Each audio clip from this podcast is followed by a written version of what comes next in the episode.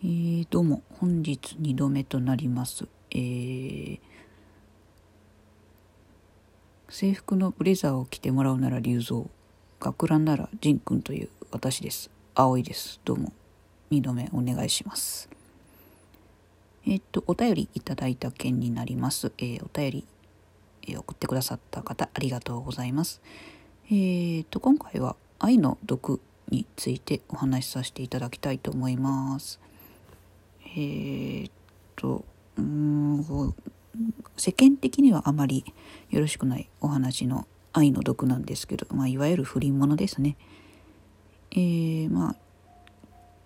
知らない方はまた読んでいただけたらと思うんですけども、まあ、龍蔵くんはまあ結構定職にもつかずふらふらっと、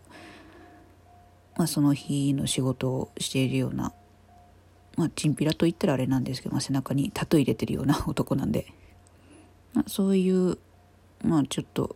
ふらふらっと歩いてるような職の職についてない龍蔵くんと、まあ、一流企業に勤めてる仁くんっていう感じなんですけども、まあ、内容的なものはねあの読んでいただけたらわかると思うんでちょっと今回は省きますけども、まあ、今回いただいたお便りの方が、まあ、龍蔵と仁くんがまあお互いどういう気持ちなのかっていうことなんですけど、まあ、気持ち的にはお互い通じ合ってお互い好き同士で愛し合ってるっていうのはあるんですけどもまあ仁君は龍蔵のことが好きなのにどうして結婚してお子さんまで、まあ、作ってしまったんでしょうかっていうお話だったんですけども、まあ、簡単に言えば仁君は龍蔵も龍蔵のことは愛してますね。で、えっと、奥さんのことも愛してるっていうことなので、うん、まあ別に特に不思議なことはないかなって言ったら、まあ私も社会的にはどうかなと思うんですけども、まあそういうことなんですよね。ツイッターでも結構よく話はさせていただいてるんですけど、こう仁君の龍蔵に対しての愛と、まあ奥様、まあ家族に対しての愛が全く違うものなので、同じように愛してはいるんですけども、まあ、その愛のベクトルが違うっていう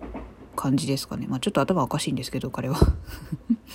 私が言うのもなんですけど、まあ、頭おかしいです、ジン君は。龍蔵も頭おかしいです。まあ、そういう頭おかしい同士の恋愛の話なんで、あんまりこう、深く、まあ、こだわることは全くないんですけども、まあ、深く考えることは全くないです、本当に。お互いもう好き同士でやってってるんで、で今えっと支部には3話ぐらい上げてはいるんですけどベッタの方に4話目を上げてるんで、まあ、知らない方はそこ読んでいただいてもいいかなと思うんですけどジン君とユナのお話なんで、まあ、別に恋愛とかそんなんじゃないんですけど愛の毒の続きなんで、まあ、興味あったら探して読んでみてくださいってことになるんですけど今後支部にあげるかどうかちょっとわからないですねあのシリーズは。もしかしたらもう支部の方からも撤去してもいいかなと思ってるぐらいなんで、まあ、あんまり社会的にも良くないお話なんで、まあ、あんまり惹かれても困るなと私も思ってるんで。まあそんな感じなんでまあ好きなベクトルが違うっていうことで、まあ、仁君にとっては、まあ、龍蔵のことも愛してます。まあもちろんですよね。毎週水曜日に惜しげもなく龍蔵君の家に通ってはまあ抱かれに行ってるようなもんなんで。でも火曜日になったらもう普通の顔して会社に行ってお家に帰って奥さんに「ただいま」って言って寝てるお子さんの寝顔を見て今日も一日疲れたなって思うような普通の感覚も持ってるし、まあ、毎週水曜日になったら龍蔵くんの女になってるだけなんで、まあ、変な人ですよね本当に。でまあそういう感じなんですけどじゃあまあ奥さんは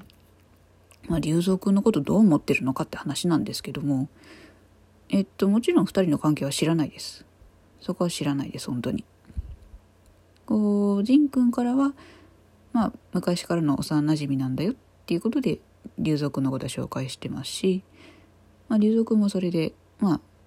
隠してるわけじゃないですけどまあむやみに口にすることもないんでまあそういうことですってことで奥さんにはそういうふうに仁くんに紹介してはもらってますね。なのでまあお家のことで何かあったりしてまあ両親が2人ともいないけど、まあ、お子さんだけがちょっと家でお留守番しなきゃならないって時は、まあ、龍蔵くんがちょっと面倒見てあげたりとか、まあ、家庭に侵入してるって言ったら変な話ですけど家族ぐるみでは仲良くしてもらさせてもらってるっていう感じにはなりますね。まあ、別にこう家族の中に入り込んでどうこうっていう考えは龍族全くないですねそこのところは。まあ仁君を取った嫁さんだからとかそういう感じは全くないんで本当に。まあそこはなんかもう達観視してるって言ったら変な話なんですけど龍蔵君は龍蔵君でやっぱまあ仁君のこと好きなんでまあ奥さんのことは別に何とも思ってないですしやきもちだとかまあ妬みとか恨みとかそういうのは本当に全くないです。本当にないです、ただ単に仁君の奥さんっていうまあ何ていうかもうポジションみたいな感じなんで。だから自分がまあ下になるだとかこう2番目でさんになるとか愛人だとかそういうことは全くないんで。まあちょっと思うなら俺の方が昔のジンのことはよく知ってるからっていう優越感は若干あるかもしれないですね。もしかしたら。でもまあなんか奥さんに対してどうのこうのっていうのは全くないんで本当に。そこはま全くないんで。家族に何か問題を起こしてやろうとかそういうことはないです。お子さんのことも好きですしね龍蔵くん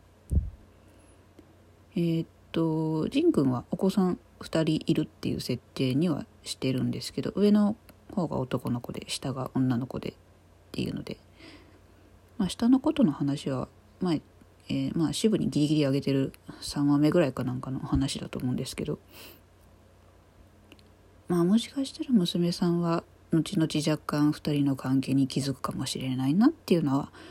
まあ、伏線はあるかもしれないですね。やっぱ女の子なんてその辺は鋭いかもしれないですね。もしかしたら奥さんもまあ薄々感づいてはいるかもしれないですけど、まあ、何か決定的な事件があるだとかそういうことは今後ないんで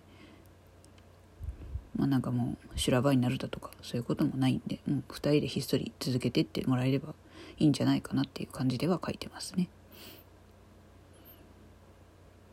うんまあうんなんていうかまあ普通の感覚ではあんまり理解はできないでしょうしこう実際に家族持たれてる方だったらもうこんな話って思うかもしれないんですけどまあなんかそう一種の愛の形っていうことでまあ私はあの話結構好きなんで 書いていけたらなと思うんですけども。まあ愛の毒のま冒頭でも書いてるんですけどまあもう龍造はもう小学校高学年の時にもう仁君に対してこじらせてるんでまあこじらせ歴は彼の方が長いんで 何とも言えないんですけどまあこじらせた分まあ愛も深いっていうことでね。それでまあ仁君に対しての愛はまあ昔からは変わらないしまあ愛の毒でお互いの気持ちが実ったっていうことにはなるんですけどまあ肝心の仁君はそこのとこどうなのかっていうとまあ昔から、まあ、幼馴染なんでね意識はしてたっていうところはあるんですけども、まあ、まさかそんな、ね、性的な目で見られてるとは思ってはなかったのでちょっとびっくりっていうのはあるんですけどジンクの中でもまあ龍造のことは、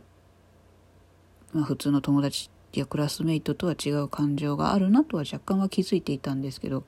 それがまあ愛の毒で気づかされたっていうのはあるんで、まあ、そこからまあお付き合い始めて、まあ、ジン君はもうすでに社会人になってたんでで、えーと、龍造が大学生だったかな。ちょっと年が離れてたと思うんですけど。まあえっ、ー、と荒れてた龍造君をなだめるために、まあ、部屋に行ったらまあもう抱かれちゃったみたいな話にはなってたと思うんですけど、まあ、そこからお付き合いを始めてまあ仁君もその後その後か前かまあ多分後だと思うんですけど後ぐらいに、まあ、今の奥さんと会ってまあ、付き合いだして、まあ、結婚っていう話にはなってるんですけどその辺の話もねちゃんと龍族にはしてるんですよ多分何気なく龍蔵君から「お前彼女いんの?」みたいな話になってでしんくんが「まあいるよみたいな話になってで、まあ、そこからやきもちになるとかそういうことももうその当初からなかったんでまあそれでまあこういうこういう子なんでみたいな話になって、まあ、その時に一回紹介されてるかもしれないですね彼女のことは。まあ、そこからまあまあ付き合いがあるって言ったらおかしいけど多分その頃は多分龍蔵君と仁君の奥さんは付き合いなかったと思うんですけどでまあ結婚することになったって話はふーんみたいな感じで聞いてたと思うんですね龍蔵君が。あよかったじゃんみたいな話で。もちろん式には行ってないです。結婚式には呼んでもないし仁君は。龍蔵君も行ってもないです。もう普通の一日過ごして結婚式終わったみたいな話を、まあ、メールで教えてもらったぐらいの感じですね。まあ、龍蔵君大学は行ったけど大学出てから何してたかっていうともう本当に仕事もせずフラフラしてて。まあ今は多分キャバクラとかあの辺のえー、っとキャバ嬢の送り迎えしたりとか、まあ、お店の用心棒やってたりとか、まあ、かなり柄が悪い。風貌に仕上がってるんで。かなり効果的なんじゃないですかね彼は。まあそんな感じで愛の毒はやってってるんで。まあ2人は2人であれはあれで幸せになってるんでいいんじゃないかなと思います。ちなみに「愛の毒」っていうタイトルはね愛が毒のじわじわと効いてきてるっていうことでまあねなんとかで首を絞めるみたいなあれじゃないですけど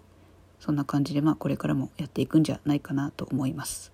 じゃあ今回のお話以上になります。すいません。いつも長々とありがとうございました。またリクエストありましたらお願いします。では失礼します。